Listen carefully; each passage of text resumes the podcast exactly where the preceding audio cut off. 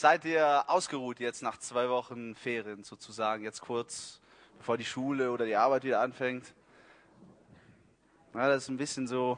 Es hebe die Hand, wer sich ausgeruht fühlt jetzt. Okay. Gut, äh, ich hatte mir schon vorbereitet zu sagen, gut, dann sind wir gut gewappnet für die nächsten 355 Tage im Jahre 2010, aber das nehme ich jetzt zurück. Ich hoffe aber trotzdem, dass ihr doch noch ein bisschen frohen Mutes seid und dass wir dieses Jahr 2010 auch gut über die Bühne bringen können. Wir haben ja das Satya 2009 beendet sozusagen mit einem Feuerwerk. Könnt ihr euch erinnern?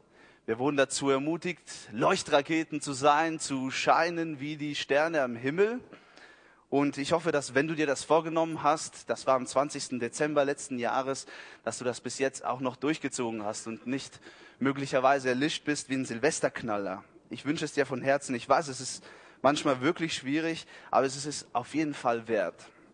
Und genau darum geht es auch heute Abend ein Stück weit. Wir wollen uns zwei Leuchtraketen ein bisschen näher angucken. Zwei Menschen, die zwei Leuchtraketen waren und dessen Namen Timotheus und Epaphroditus waren oder Epaphroditus, man kann so und so sagen. Silvester in Rom. Hat jemand schon mal Silvester in Rom verbracht? Keiner, okay, gut. Ich war letzte Woche bis letzte Woche in Rom. Ich habe eine Freizeit dort gemacht. Und Rom ist eine sehr beeindruckende Stadt.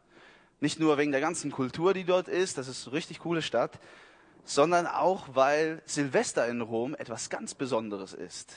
So viele Farbe am, Farben am Himmel habe ich noch nie gesehen. Wir haben diese Freizeit auf der Bibelschule in Rom gemacht und das ist auf so einem Hügel am Rande von Rom, da kann man Rom von oben sehen. Das ist absolut beeindruckend, was Silvester dort abgeht. Was weniger beeindruckend ist, sind die Müllhaufen, die dann am Tag danach auf der Straße sind von den ganzen Böller. Aber gut, das ist jetzt nicht unser Problem als Touristen sozusagen. Paulus hat ja dieses Philipperbrief geschrieben, den wir gerade an betrachten sind, und er befand sich damals auch in Rom. Der hat das von Rom aus beschrieben.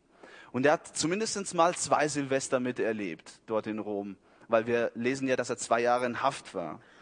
Und ich glaube, auch wenn Leuchtraketen schön sind und Knaller laut, ich glaube kaum, dass Paulus seinen Spaß hatte, dort ähm, Silvester zu erleben. Ihr wisst ja, als gefangener Mensch genießt man nicht alles so, wie wenn man frei ist. Paulus war gefangen in Rom, allerdings nicht so gefangen in einem Hochsicherheitstrakt, in irgendeiner Zelle, in irgendeinem Gefängnis, sondern sozusagen er befand sich in Hausarrest. Da war zwar immer ein Soldat dabei, der geguckt hat, dass er jetzt nicht wegflieht, aber das war mehr so eine Privatwohnung, wo er war. Und der große Vorteil an dieser Sache war, dass er Besuch empfangen konnte. Und zwei Menschen, die ihn ständig besucht haben in der Zeit, waren Timotheus und Epaphroditus. Und um genau diesen zwei Männer geht es heute Abend. Und wenn ihr jetzt eine Bibel mit dabei habt, was ich euch wünsche, dann würde ich sagen, schlagt mit mir einen Philipperbrief auf und wir lesen die letzten zehn Verse aus dem zweiten Kapitel. Heute beenden wir dieses zweite Kapitel. Verse 19 bis 29.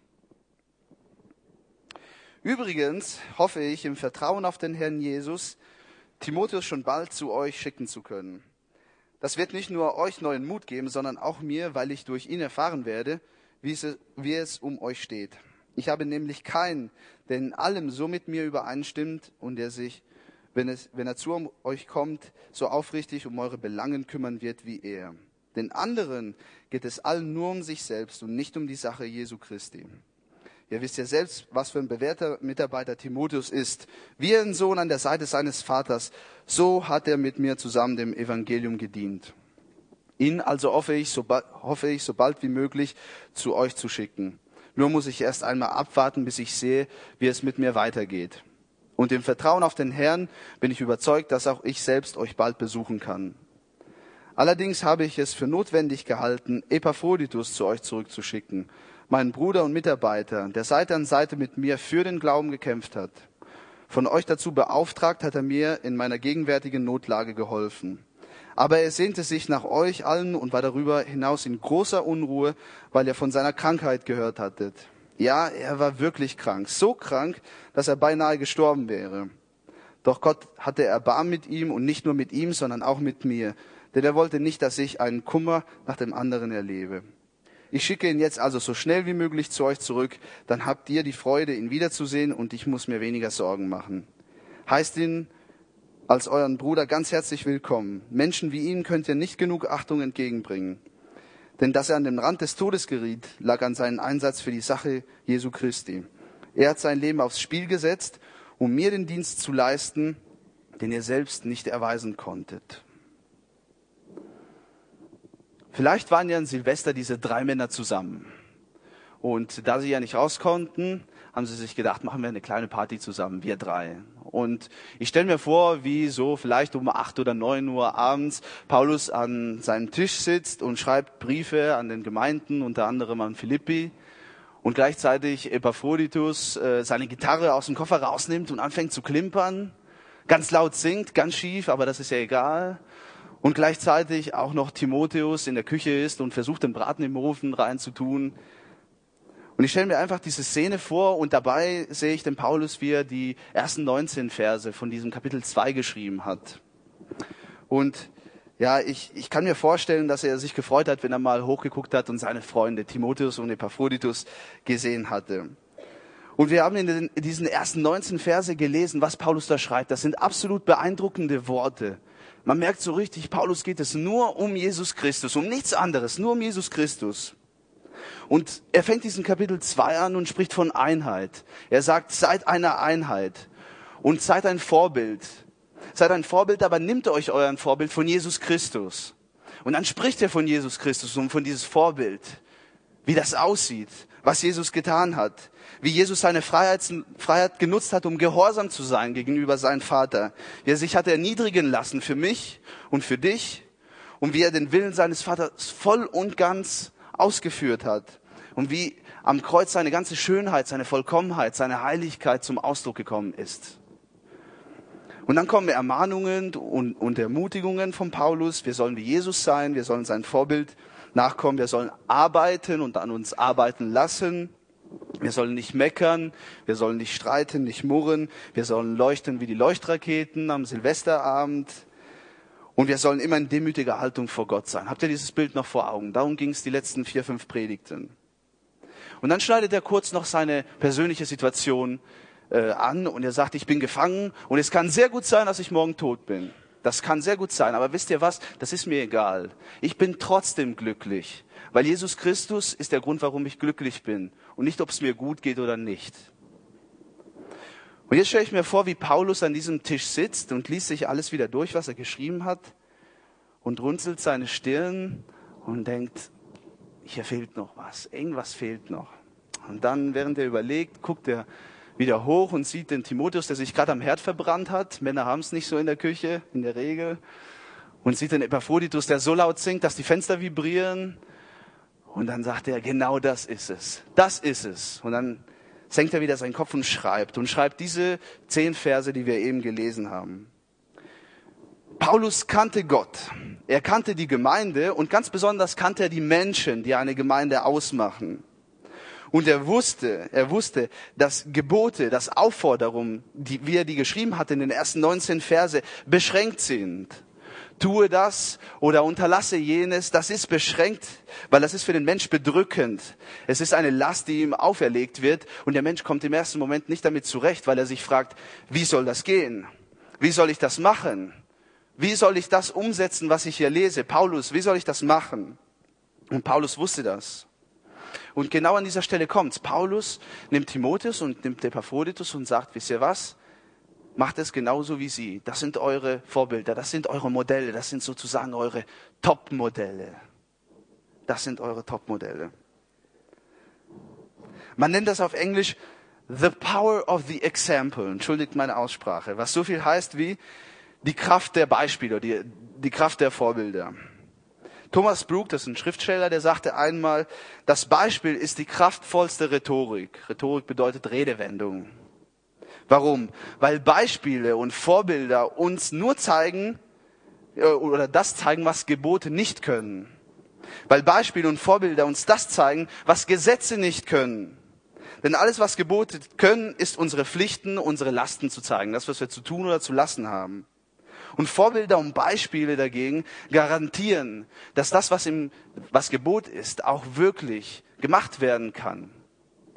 Er bringt es sozusagen, ein Vorbild bringt das sozusagen in Fleischform. Er macht das lebendig. Wenn ich kein Vorbild habe in Bezug auf die geistliche Tugend, dann würde ich mich fragen, geht das denn überhaupt? Oder wie soll ich das machen?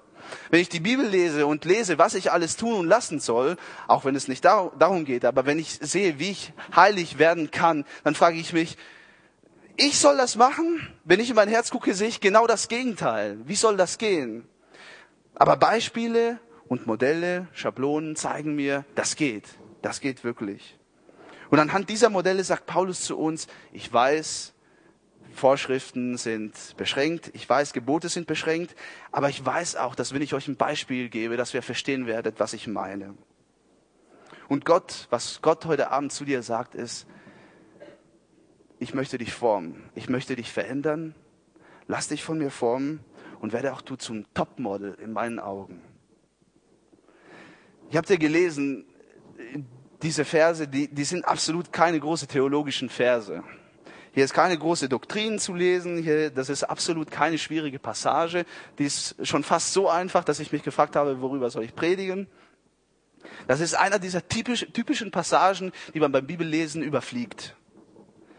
Und es ist so einfach und verständlich, dass es gleichzeitig so genial ist. Und es ist gut, es ist wirklich gut, dass es in der Bibel solche Passagen gibt, wo wir ganz praktisch was mitnehmen können. Und ich stelle mir das so vor, wie wenn Paulus der Gemeinde in Philippi sagt, wisst ihr was?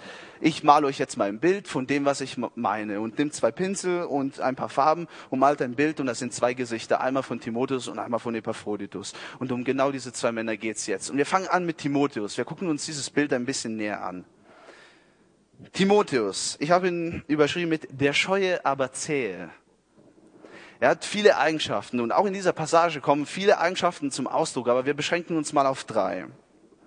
Timotheus war ein junger Kerl. Er war in etwa so alt wie du oder ich, irgendwo zwischen 20 und 30. Ganz genau wissen wir es nicht. Aber wir lesen, dass er ein ziemlich scheuer, ein ruhiger Typ war. Und Paulus hatte ihn wahrscheinlich auf seiner ersten Missionsreise kennengelernt und wahrscheinlich hatte sich äh, Timotheus auch dort bekehrt. Und dann ist Paulus weggegangen. Timotheus ist in der Gemeinde in Lystria geblieben. Und er ist dort gewachsen und er ist Feuer und Flamme geworden für den Herrn. Sein Herz brannte nur für Jesus. Und dann kommt Paulus bei der zweiten Missionsreise vorbei und bemerkt diesen jungen Mann, der Feuer und Flamme ist für den Herrn. Und dieser junge Mann wollte mit Paulus gehen. Und Paulus schließt ihn in sein Herz so weit, dass er sagt, das ist, als ob er mein Sohn wäre. Er nennt ihn meinen geistlicher Sohn und nimmt ihn mit. Und ab dem Zeitpunkt war er Paulus bester Mitarbeiter. Jetzt ist Paulus in Rom, er ist gefangen und er schreibt diesen, dieses Brief an die Philipper. Und die, Philipp, die Philipper, die hatten gerade schwierige Probleme in der Gemeinde. Es war eine Gemeinde, die innere Anfechtungen hatte, weil es Krieg in der Gemeinde gab zwischen ein paar Leuten, in Klammern Frauen, Klammer wieder zu. Und es gab äußere Anfechtungen, weil da waren Irrelehrer, die den irgendwelchen Quatsch erzählt hatten. Und diese Gemeinde brauchte Betreuung, brauchte Hilfe. Und Paulus konnte nicht gehen, er war ja schließlich gefangen. Also sagt er, Timotheus muss gehen. Was ich nicht kann, das macht Timotheus, mein Mitarbeiter. Paulus schreibt, übrigens hoffe ich im Vertrauen auf den Herrn Jesus, Timotheus schon bald zu euch zu schicken. Und das zeigt uns schon mal eine wichtige Eigenschaft dieses jungen Mannes. Er besaß nämlich die Einstellung des Dieners. Die Einstellung des Dieners. Ich stelle mir vor, wie Paulus zu Timotheus geht, der immer noch seine Hand kühlt am Herd und tut ihm die Hand auf der Schulter und sagt, Timotheus, ich will, dass du nach Philippi gehst. Und Timotheus guckt ihn an und sagt, okay, ich gehe, ich mache das. Was für eine Einstellung. Versteht ihr? Er wird gerufen zu einer Aufgabe, die alles andere als leicht ist. Er soll eine Gemeinde betreuen, eine Gemeinde, der es im Moment nicht so ganz gut geht, die ganz viele Schwierigkeiten hat.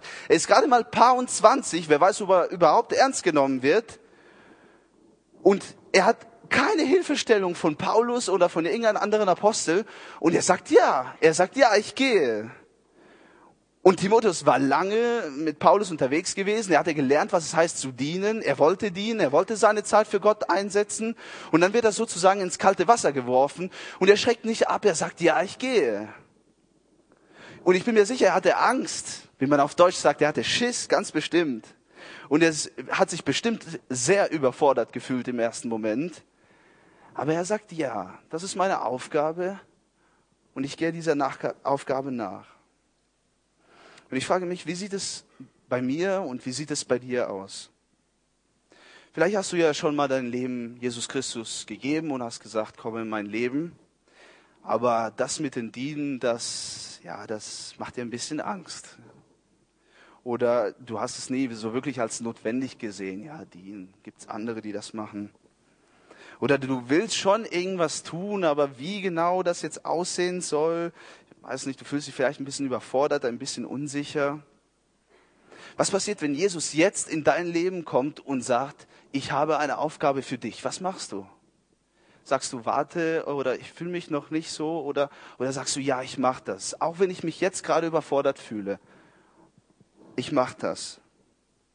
Würdest du auch alles stehen und liegen lassen wie ein Timotheus? Würdest du auch einfach mit dir antworten? Würdest du auch sagen, Herr, hier bin ich, sende mich oder nicht? Auch wenn die Stelle, wo uns Gott schickt oder die Situation alles andere als manchmal unangenehm sind oder andersrum ganz unangenehm sind, würdest du dann auch sagen, ich gehe? Bist du bereit zu dienen in den kleinen Dingen oder in den großen Dingen, wie in diesem Fall bei Timotheus? Bist du bereit zu dienen auch in den alltäglichen Dingen, in denen du deinen schulischen Pflichten nachkommst oder indem du auf der Arbeit eine saubere Arbeit machst oder indem du zu Hause gehorsam bist gegenüber deinen Eltern oder indem du den Platz einnimmst in der Gemeinde, den Gott für dich vorgesehen hast, hat. Aber es geht weiter. Dienerische Einstellung, das war der Punkt eins. Aber es gibt noch eine Eigenschaft vom Timotheus, die, die sehr, sehr stark rauskommt bei der Beschreibung von Paulus. Es war ein absolut selbstloser Mensch. Paulus sagt, ich habe nämlich keinen, der in allem so mit mir übereinstimmt und der sich, wenn er zu euch kommt, so aufrichtig um eure Belangen kümmern wird wie er. Den anderen geht, geht es allen nur um sich selbst und nicht um die Sache Jesu Christi. Das ist hartes Zeugs hat mich erschrocken. Guck mal, Paulus befindet sich in Rom. In Rom gibt es eine Gemeinde. Und diese Gemeinde zählte bestimmte einige hunderte Leute, weil im Neuen Testament, schon allein im Neuen Testament werden 26 Namen von der Gemeinde in Rom genannt. Das heißt, da müssen einige mehr gewesen sein. Und Paulus sagt, keiner von ihnen ist wirklich selbstlos. Es geht ihnen allen nur um sich. Nur einer ist da, dem es nicht nur um sich selbst geht, und das ist Timotheus. Und das ist wirklich krass. So viele Christen auf einen Haufen und keiner, der wirklich selbstlos ist. Das ist traurig. Aber das bedeutet wiederum noch eine krasse Sache, nämlich, dass es Timotheus absolut egal war, was Menschen über ihn gedacht haben. Ob er angespuckt oder angelächelt wurde, ob er cool oder uncool war, ob er sympathisch gewirkt hat oder nicht sympathisch, ob er in der Gruppe war oder nicht, ob er nachts aufstehen musste und sich die Hände dreckig machen musste, um zu helfen, das war ihm egal. Timotheus ging es nur um Jesus Christus. Ihm ging es nur um die Gemeinde und ging es nur darum, dass die Menschen in der Gemeinde, dass es ihnen gut geht, dass sie Jesus sehen, Jesus annehmen und in Jesus wachsen. Das war Timotheus Anliegen. Was für eine Einstellung. Und das hat mich echt beeindruckt, aber nicht nur beeindruckt, das hat mich wirklich beschämt. Denn wenn ich mein Leben sehe, dann, dann sehe ich erstmal, wie viel ich auf Lob aus bin. Ist es bei dir auch so? Geht es ja auch nicht immer um Jesus Christus? Oder musst du dir manchmal auch die Frage stellen, geht es auch mal nicht nur um mich? Und das ist hart. Es ist, es ist wirklich schwer zu dienen, wenn keiner wahrnimmt, was du tust. Es ist schwer zu dienen, wenn du an, anstatt Zuneigung von den Menschen, anstatt leichte Schläge auf den Rücken, tiefe Schläge im Herzen kriegst. Es ist wirklich hart und es ist hart, sich ganz zurücknehmen zu müssen und nur Jesus Christus da stehen lassen zu müssen. Es ist wirklich hart. Und Timotheus lebt uns da ein sehr großes Vorbild vor. Und, und ich stelle mir vor, dass es sehr traurig wäre, wenn Jesus jetzt in diesem Moment hier auf den Satt gucken würde oder auf deine Gemeinde oder auf dein Leben und sagen müsste, es geht ihnen allen nur um sich selbst. Das wäre traurig. Aber lernen zu dienen und lernen selbstlos zu sein, das ist nichts, was von jetzt auf gleich kommt. Das ist nämlich, dieses Wort lernen beinhaltet schon eine große Wahrheit. Und Timotheus kannte dieses Wort. Und das hat Timotheus, und das ist der dritte Punkt, auch ausgemacht. Er war lernwillig. Dieser Mann war dienerisch eingestellt, dieser Mann war selbstlos und er war lernwillig. Wir lesen von Paulus, wie ein Sohn an der Seite des Vaters, so hat er mit mir zusammen dem Evangelium gedient. Habt ihr dieses Bild vor Augen? Ein Vater, der sitzt und auf seinen Schoß sitzt ein Kind und das Kind guckt ihn an und stellt Fragen und der Vater spricht zu ihm und erklärt ihm die Dinge und das Kind hört zu und schreibt sich alles in sein Herzen, was sein Vater sagt. Habt ihr dieses Bild vor Augen? So hat Timotheus gegenüber Paulus. Timotheus hatte alles aufgegeben, um zu dienen. Aber er wollte auch lernen, richtig zu dienen. Nicht nur irgendwie, sondern richtig zu dienen. Und zwar von jemandem lernen, das wollte er. Er wollte lernen von jemandem, der ihm wirklich was vorleben konnte. Und wer besser als Paulus? Im zweiten Brief an Timotheus, da schreibt Paulus, was, ähm, was Timotheus so alles gemacht hat, wie er ihn gedient hat, wie er immer dabei war, wie er alles lernen, erlernen wollte, wie er immer treu war. Das könnt ihr nachlesen, Kapitel 3 steht das. Und ich sage euch, uns von jemand etwas sagen zu lassen, das gefällt uns nicht. Also mir gefällt das nicht, ganz ehrlich. Wenn jemand kommt und dir sagen möchte, das tust du gut und das tust du schlecht und da solltest du ein bisschen arbeiten und deine Einstellung und geht es ja wirklich nur um Jesus und das und jenes, das gefällt uns nicht. Da, ich werde wie ein Igel, ich werde zu und habe nur meine Stachel, damit mir ja keiner was sagen könnte. Und wisst ihr warum? Obwohl dieser Mensch recht haben könnte, ich tue das unbewusst, weil wenn ich erkennen würde, dass das wirklich so ist, das würde heißen, erstens, ich bin nicht perfekt und das ist ekelhaft festzustellen, ich bin nicht perfekt. Und zweitens würde das heißen, ich muss was an mir ändern. Das gefällt mir auch nicht. Aber genau das ist, was Timotheus tut. Er lässt sich formen. Er sagt, ich will lernen zu dienen und lässt sich formen von Gott und durch, durch Gott, von Paulus durch Gott. Wie sieht's aus in dein Leben, wenn Gott in dein Leben mal Hand anlegen möchte? Wenn er sagt, okay, du hast dich für mich entschieden, jetzt will ich dich formen, jetzt will ich dich, will ich dich schön machen in meinen Augen. Lässt du ihn Hand anlegen? Wenn er, wenn, wenn er dir zeigen möchte, pass auf, diese und jene Einstellung solltest du überprüfen. Lässt du ihn da arbeiten in deinem Herzen? Hörst du auf ihn? Lässt du ihn wirken? Hast du auch dieses Verlangen, mit Jesus Erfahrung zu sammeln in dein Leben? Und wenn du wirklich wachsen willst, dann ermutige ich dich, lese in der Bibel und bete. Das sind die zwei Grundlagen, auch die nie fehlen dürfen. Aber drittens, such dir auch ein Vorbild. Such dir jemanden, der vorbildlich lebt in den Augen Gottes, der dir was beibringen kann. Heutzutage nennt man das ein Mentor. Such dir einen Mentor. Guck in deinen Vertrauten und und in der Gemeinde und im Satz sucht er jemand aus, der dir was sagen kann, der dir was vorleben kann, mit dem du beten kannst, mit dem du Bibel lesen kannst, der, der dir helfen kann, dich zu formen, sodass du schön bist in den Augen Gottes. Lass diese Chance nicht vorbeigehen. Timotheus war dienerisch eingestellt, er war selbstlos, er war lernwillig, aber jetzt kommt Epaphroditus. Dieser Mann, der hat mich umgehauen. Stell mir vor, wie Paulus gerade seine Hand von der Schulter von Timotheus runtergenommen hat und geht jetzt zu Epaphroditus, der immer noch an Rocken ist, und tippt den auf den Rücken und Epaphroditus in seinen Fluss, äh, äh, musikalischen Fluss gerade unterbrochen, guckt ihn an und sagt, was gibt's? War ich zu laut? Und Paulus sagt, Junge, du darfst nach Hause gehen.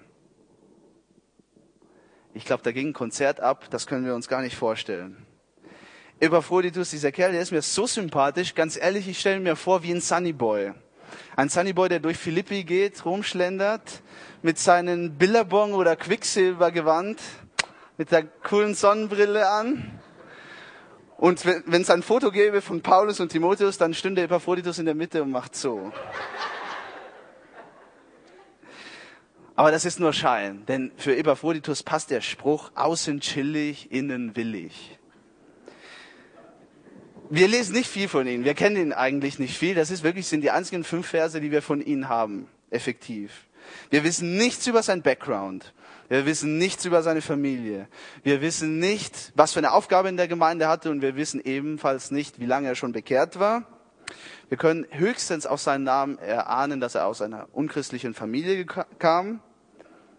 Mehr wissen wir nicht. Aber wir lesen, dass er derjenige war, der dem Paulus dieses Geschenk gebracht hat, die die Philippa für ihn gesammelt hatten. Und wir lesen, dass er auf dem Weg nach Rom oder in Rom selbst so krank geworden ist, dass er fast gestorben wäre. Ich weiß nicht, was es war, Schweinegrippe, Hundegrippe. Aber wir lesen auch, dass Gott ihn geheilt hat. Das ist das, was wir jetzt rein von der Beschreibung von ihm kennen. Und dieser Epaphroditus gefällt mir. Der gefällt mir richtig gut. Und nicht nur wegen den Eigenschaften, die der hat, sondern weil dieser Epaphroditus so normal ist. Der ist nichts Besonderes. Wisst ihr, der Timotheus, der kann zumindest mal sagen, ich bin mit Paulus einige Jahre unterwegs gewesen. Das ist ja schon ziemlich cool. Da lernt man schon einiges. Epaphroditus kann nichts sagen. Er ist ganz normal, er ist ein Mensch wie du und ich und deswegen hat er so viel zu sagen uns, weil er aus derselben Situation herauskommt wie wir. Ich habe ihn genannt, der Held des normalen Mannes. Das ist Epaphroditus. Und ich will von ihm zwei Eigenschaften rauspicken. Es gibt hier viele, aber nehmen wir mal zwei raus. Und die erste Eigenschaft ist Epaphroditus gleich unermüdlich. Er war unermüdlich, dieser Mann. Die Philipper hören, Paulus ist im Gefängnis. Paulus ist im Gefängnis, schnell Telefonkette, dass alle Bescheid wissen, Paulus ist im Gefängnis, was machen wir jetzt, was machen wir jetzt? Wir sammeln Geld, weil der hat bestimmt viele Unterhaltskosten, also alle in der Kiste Geld reingetan, kommt eine schöne Summe zusammen. Jetzt haben die das Problem, wie kommt die Kiste nach Rom? Ja, wie kommt die Kiste nach Rom? Da meldet sich Epaphroditus, mein Freund Epaphroditus. Wir lesen ja, Paulus sagt, von euch dazu beauftragt, hat er mir in meiner gegenwärtigen Notlage geholfen. Was für eine Einstellung. Er sieht, da ist eine Aufgabe, die erledigt werden muss. Und er denkt sich nicht, das macht schon jemand. Oder wartet nicht, bis sich jemand meldet, sondern er sagt, ich mache das. Da ist eine Aufgabe, ich mache die. Warum sollte ich warten? Er gab sich nicht zufrieden damit, dass es ein schönes Geschenk für den Paulus gab, das viel Geld gab. Vielleicht hat er auch viel Geld da reingetan. Er sagt, nein, ich will noch mehr. Ich will wirklich, ich will dieses Geschenk dahin bringen. Sollte ich auch dabei sterben. Und glaubt bloß nicht, dass ihm nicht bewusst war, was für Gefahren das mit sich gebracht hatte. Er wusste, dass die Römer Paulus hassten. War ja klar, Paulus hat genau das Gegenteil gesagt, was die Römer gesagt haben. Es gibt nur einen Gott. Und dieser Gott ist der Gott im Himmel und sein Sohn ist Jesus Christus. Genau das Gegenteil, was die Römer damals gedacht haben mit ihren vielen Götzen. Sie hassten ihn, sie wollten ihn am liebsten umbringen. Und glaubt bloß nicht, dass wenn sie den Paulus umgebracht hätten, dass die Römer dann zufrieden sind. Wenn die einmal Blut lecken, dann wollen die natürlich auch alle anderen töten. Und dazu gehörte natürlich auch Epaphroditus. Er wusste das, aber er war mutig und er sagt, ich gehe. Und nicht nur das, sondern er kommt in Rom an und ist ja nicht so, dass er sagt, so, die Gemeinde in Philippi hat mich geschickt, um das Geld zu bringen. Jetzt setze ich mich hin und wenn Paulus sagt, darfst nach Hause gehen, gehst du nach Hause und dann chillt er. Fällt dann seinen Nägel, weil er ja so Sunnyboy ist. Nee, das macht er nicht. Er packt an, er kämpft. Wir lesen ja, was Paulus sagt, mein Bruder und Mitarbeiter, der Seite an Seite mit mir für den Glauben gekämpft hat.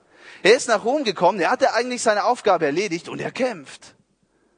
Und er ist dabei und er ist dabei. Er geht weiter, er ist unermüdlich, er gibt alles. Er liebt Jesus so sehr, dass er gar nicht anders kann, als zu kämpfen. Er kann, er kann gar nicht anders, als für ihn im Einsatz zu sein. Was für eine Einstellung. Wie sieht es bei dir aus? Bist du auch unermüdlich für Jesus?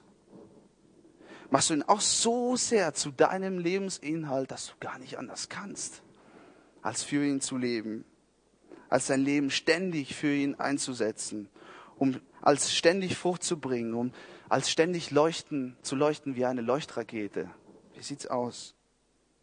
Wie oft denken wir, Herr, jetzt habe ich für dich schon einiges getan, gerade wenn wir etwas gemacht haben, was einige Zeit gekostet hat. Jetzt habe ich schon was gemacht, jetzt muss ich mich mal ausholen. Ich, Entschuldigung, ich muss mal Urlaub von dir nehmen. Ich muss mich ein bisschen erholen.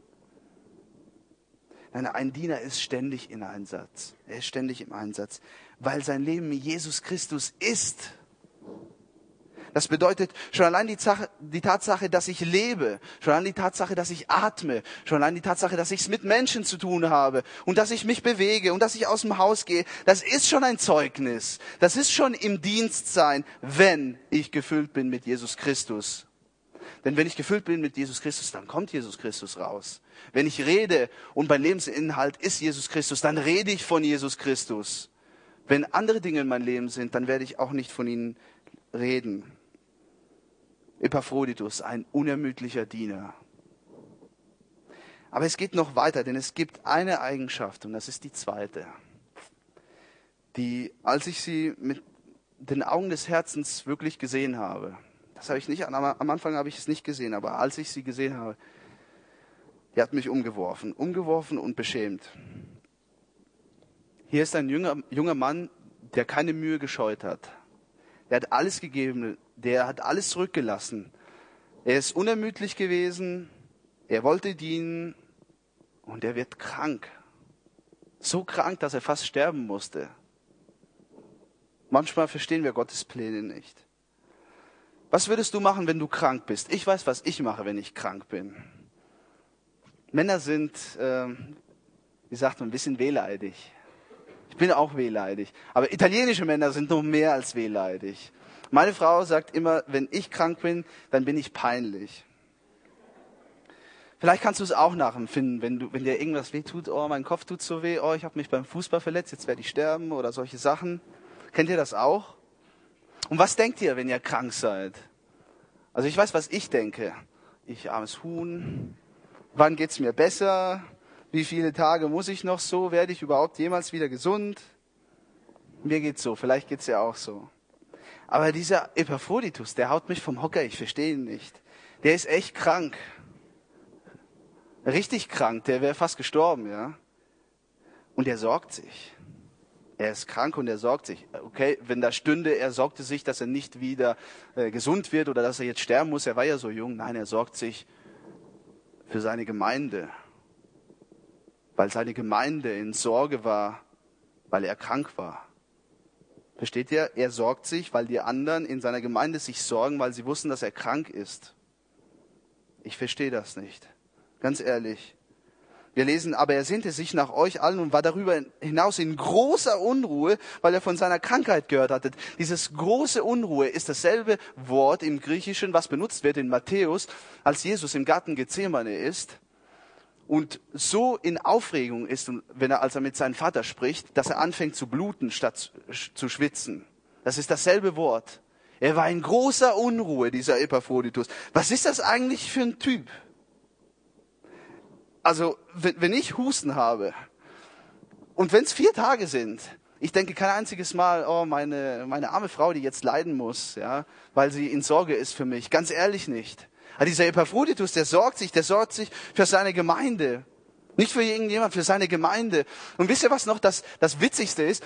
Paulus, Paulus ist in Unruhe, weil Epaphroditus in Unruhe ist, weil die Gemeinde in Unruhe ist. Das ist urwitzig. Ich würde in, in, diesem Moment, sagen wir, ich wäre am Sterben, ich würde bestenfalls, bestenfalls denken, meine arme Frau, die ich hinterlasse und meine arme Familie, vielleicht vermisst sie mich ja. Das, das ist eigentlich alles, was ich denken würde. Aber dieser Epaphroditus, der beschämt mich. Denn er denkt an seine Gemeinde. Er denkt an seine Gemeinde. Wisst ihr, es ist nicht immer leicht in einer Gemeinde. Es ist nicht immer leicht, die Einheit zu bewahren, wie Paulus sagt. Und eine Gemeinde ist ja ein bunter Haufen an so unterschiedlicher Menschen. Da kommt es schnell zu Streitigkeiten, Unzufriedenheiten, Gemecker. Und vielleicht ist man dann irgendwann mal verbittert und dann distanziert man sich vielleicht und füllt sein Leben mit was anderes. Da werden andere Dinge wichtig, aber nur nicht die Gemeinde. Und man vergisst so oft, die Gemeinde zu lieben. Wir sind dazu gerufen, die Gemeinde zu lieben. Wir sind dazu gerufen, für die Gemeinde zu kämpfen. Wir sind sogar dazu gerufen, die Gemeinde so sehr zu lieben, dass wir in Sorge sind, wenn die Gemeinde in Sorge ist, wie dieser Epaphroditus uns vormacht. Wir uns das jetzt hier vorlebt. Und das hat mich beschämt, denn, naja, Gemeinde ist mir schon wichtig, sogar sehr wichtig. Aber so wichtig, dass ich in dem Moment, wo ich am Sterben bin, an meine Gemeinde denke. Ich weiß nicht. Wie ist es bei dir? Was hat Gemeinde für dich für einen Stellenwert? Woran denkst du, wenn du deine Gemeinde betrachtest, dich und deine Gemeinde? Ist da eine herzliche Wärme oder ist da eine eisige Kälte? Würdest du für deine Gemeinde jemals besorgt sein? Wirst du jemals in einer schwierigen Situation an deine Gemeinde denken, die an dich denkt? Gott hat sich die, die Gemeinde für einen bestimmten Zweck ausgedacht und er hat sie sich für dich und für mich auch ausgedacht. In der Bibel steht, die Gemeinde ist die Braut Jesu Christi. Das heißt, die ist schon ein bisschen was wert. Ein Bräutigam, wenn er heiraten möchte, der denkt nur an seine Braut. So wichtig ist die Gemeinde. Liebst du auch deine Gemeinde, so wie Jesus sie liebt? Ich weiß, das ist manchmal eine Herausforderung, aber genau diese Herausforderung, die müssen wir annehmen. Zusammenfassend, Timotheus und Epaphroditus zeigen uns hier einige Eigenschaften eines Menschen, der wirklich von ganzem Herzen Jesus dienen möchte. Solche Menschen sind bereit zu dienen. Solche Menschen sind selbstlos und zielstrebig. Solche Menschen sind lernwillig, sie sind unermüdlich und sie haben ein Herz für die Gemeinde. Das sind fünf Eigenschaften, man könnte viel mehr rausnehmen, aber fünf Eigenschaften, die uns diese zwei Männer zeigen. Aber es gibt noch eine Sache, die hier zwar nicht ausführlich behandelt wird, die aber Paulus davor behandelt hat und die auf der Basis von dem Ganzen ist. Das ist sozusagen das Kleber, was alles zusammenhält. Denn es macht wenig Sinn, von Eigenschaften eines Dieners zu sprechen, wenn wir nicht darüber reden, weshalb diese Eigenschaften so erstrebenswert sind. Die Sache ist hier, Timotheus ist anders als Epaphroditus, Epaphroditus anders als Paulus. Alle sind anders von den Grundzügen her, aber die haben eine Sache gemeinsam und die Sache, die gemeinsam ist, ist ihre Motivation gewesen. Und ihre Motivation hatte einen Namen und dieser Name ist Jesus Christus. Das war die Motivation dieser Männer. Paulus sagt über Timotheus, wie ein Sohn an der Seite seines Vaters, so hat er mit mir zusammen dem Evangelium gedient. Und über Epaphroditus sagt er denn, dass er an den Rand des Todes geriet, lag an seinem Einsatz für die Sache Christi. Das war ihre Motivation. Wenn die Motivation nicht stimmt, wenn deine Motivation eine andere ist, dann wird, sobald der erste Wind kommt, alles runterfallen, alles zusammenbröckeln, alles das, was nicht auf Jesus gebaut ist, wird fallen angebliche Diener, die sich als Diener ausgegeben haben, aber nicht auf Jesus gebaut haben, die werden plötzlich nicht mehr da sein, weil es ging ihnen letzten Endes nur um sich selbst. Die Motivation ist das Entscheidende. Und diese Männer haben gezeigt ihre Hoffnung, ihr Grund, warum sie alles aufs Spiel gesetzt haben, war Jesus, weil sie erfahren hatten, dass Jesus rettet, dass Jesus Gottes Sohn ist, dass Jesus ein neues Leben schenkt, dass Jesus deine Sünden wegnimmt, dass Jesus es wert ist. Und ich glaube, das Problem heutzutage, warum wir so lasch sind und warum wir so kompromissvoll sind, warum man uns gar nicht so richtig unterscheiden kann manchmal von der Welt und warum unsere Wirkung auf die Gesellschaft und in unser Leben so, so schwach ist, liegt genau daran, dass wir nicht wissen, mit wem wir es eigentlich zu tun haben. Dass wir Gott vielleicht schon angenommen haben in unser Herzen, aber uns nie wirklich damit beschäftigt haben, wer ist Gott überhaupt? Wir haben es hier mit einem Gott zu tun, der ist vollkommen heilig. Er ist vollkommen gerecht. Er kennt keine Sünde. Er ist vollkommen mächtig. Er hat alles geschaffen. Wir lesen in der Bibel, eines Tages wird jede Zunge ihn bekennen. Das ist der Gott, mit dem wir es zu tun haben. Aber er ist auch ein Gott, der hasst, nämlich die Sünde. Und wenn du dich für ihn entschieden hast, dann bist du dazu gerufen, zu dienen, weil du ihn kennengelernt hast. Manchmal in kleinen Dingen, manchmal in großen Dingen. Kommt darauf an, was Gott gerade vorhast, hat, aber du sollst dienen. Und unter anderem mit diesen Eigenschaften, die uns diesen Männer gezeigt haben und mit der richtigen Motivation. Welches ist deine Motivation? Worum geht es dir wirklich? Vielleicht denkst du dir, macht das Sinn? Was habe ich denn davon? Ist das denn so wichtig? Richtige Motivation, Hauptsache, da passiert was. Ich will dir eine wahre Geschichte diesbezüglich erzählen. Und dann sind wir schon am Schluss. Es war eine Frau, ihr Name war Helen Roseware. Sie hat auch einige Bücher geschrieben. Ich kenne einen Titel, wenn es interessiert, kann mich am Schluss ansprechen. Und das war vor vielen Jahren eine sehr erfolgreiche und talentierte Chirurgin. Und eines Tages bekehrte sie sich und sie sagte, ich muss dienen. Ich muss für Jesus was tun, ansonsten bin ich nicht glaubwürdig und sie entschied sich, ganz praktisch ihr Glauben und ihr Talent einzusetzen, und zwar in Afrika, in Kongo. Und sie ging dort und war als Chirurgin unterwegs. Und es war damals in Kongo, eine, heute auch noch, aber damals noch mehr, eine politisch sehr schwierige Zeit. Es gab viele Kämpfen, Kämpfe, es gab Rebellen, die miteinander gekämpft haben. Und oft musste sie und ihre Truppe wegrennen und sich verstecken. Und eines Tages war es wieder so und sie floh aber sie wurde gesehen. Und eine Gruppe an Rebellen fand sie und zerrte sie zurück. Und sie wurde gefesselt und sie wurde geschlagen auf den Rücken, auf den Kopf und sie wurde auf den Boden geworfen und sie wurde getreten und wieder gehoben und wieder geschlagen und wieder getreten. Und irgendwann mal wurde sie in das Haus wieder zurückgebracht. Sie wurden von allen Männern vergewaltigt Sie wurde wieder rausgebracht, sie wurde wieder geschlagen, sie wurde an einen Baum gefesselt, sie wurde nackt an einen Baum gefesselt Und alle Menschen, alle Männer standen herum und lachten sie aus.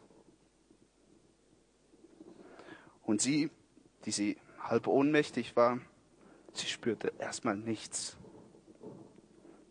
Und dann fing sie an zu weinen. Wegen dieser Demütigung, wegen diesem Zorn, den sie hatte gegenüber diesen Männern, die ihr Leben ruiniert hatten. Und sie weinte und sie fragte sich innerlich, was soll das? Was habe ich eigentlich davon? Warum tue ich sowas überhaupt? Und sie erzählt, dass während sie sich diese Fragen stellte, sie plötzlich eine Stimme hörte. Und sie erkannte, das war die Stimme von Jesus. Und sie sagt, dass Jesus zu ihr gesprochen hat und sagte, nicht du hast was davon, sondern ich bin es wert. Versteht ihr? Jesus sagt, ich bin es wert. Wenn du leidest, sagt Jesus zu dir, ich bin es wert. Und wenn du dienst und dabei Schönes erlebst, dann sagt Jesus, ich bin es wert.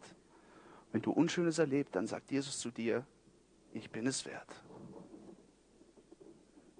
Er sagt, ich soll deine Motivation sein, schon allein aus dem Grund, denn ich bin es wert. Wer dienen möchte, der muss erstmal erkennen, dass Jesus Christus es wert ist. Das Leid, was man vielleicht in den Dienst erleidet, und das kann sehr gut sein, das ehrt ihm. Schon allein deswegen, weil Jesus Christus, als er gestorben ist am Kreuz, er hat gelitten. Für dich, für deine Sünden. Er hat als allererstes gelitten. Und wenn du leidest, dann bist du mit ihm verbunden in dem Blut, den du leidest. Die Geschichte geht weiter, denn diese Frau erzählt, dass sie im Moment, wo sie diese Stimme gehört hat und dass sie in dem Moment, wo sie verstanden hat, dass Jesus Christus es wert ist, dann hat sie wieder angefangen zu weinen und weinen. Aber diesmal waren es keine Tränen der Verzweiflung oder des Zornes, sondern es waren Tränen der Freude. Denn sie hatte erkannt, dass Jesus es wert ist. Jesus ist es wert. Wo stehst du? Kennst du ihn? Hast du ihn angenommen in dein Leben? Wenn nein, dann lade ich dich dazu ein, weil er ist es wert. Das ist wahrscheinlich die einzige Entscheidung in deinem Leben, die wirklich einen Wert hat. Aber wenn ja, dann frage ich dich, was motiviert dich im Moment? Bist du es, dein Egoismus? Willst du irgendwas beweisen? Oder geht es dir um Jesus Christus, weil er es wert ist? Weil er, dir, weil er dich zuerst geliebt hat und dir das geschenkt hat, was du sonst nie hättest bekommen können. Ist das deine Motivation jetzt? Wenn ja, dann Amen. Dann freue ich mich mit dir. Wenn nein, dann überprüfe dich nochmal. Als ich das gemacht habe, musste ich weinen.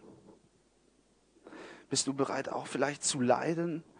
Und darin, in diesem Leid, wie diese Frau, die Kraft Gottes zu erfahren, das ist nichts, wo ich muss nicht jetzt bereit sein als Frau, wenn mich jemand vergewaltigt. Aber wenn es so weit kommt, kommen sollte, in Dienst für den Herrn, dann wird mir Gott auch die Kraft geben. Bist du dir dessen bewusst? Bist du bereit, ein Diener zu sein, der die Aufgaben sieht und der die Aufgaben annimmt und der selbstlos ist, der lernwillig ist, der unermüdlich ist, der ein Herz für die Gemeinde hat. Bist du dazu bereit? Bist du bereit, von den Augen Jesu Christi ein Topmodel zu sein?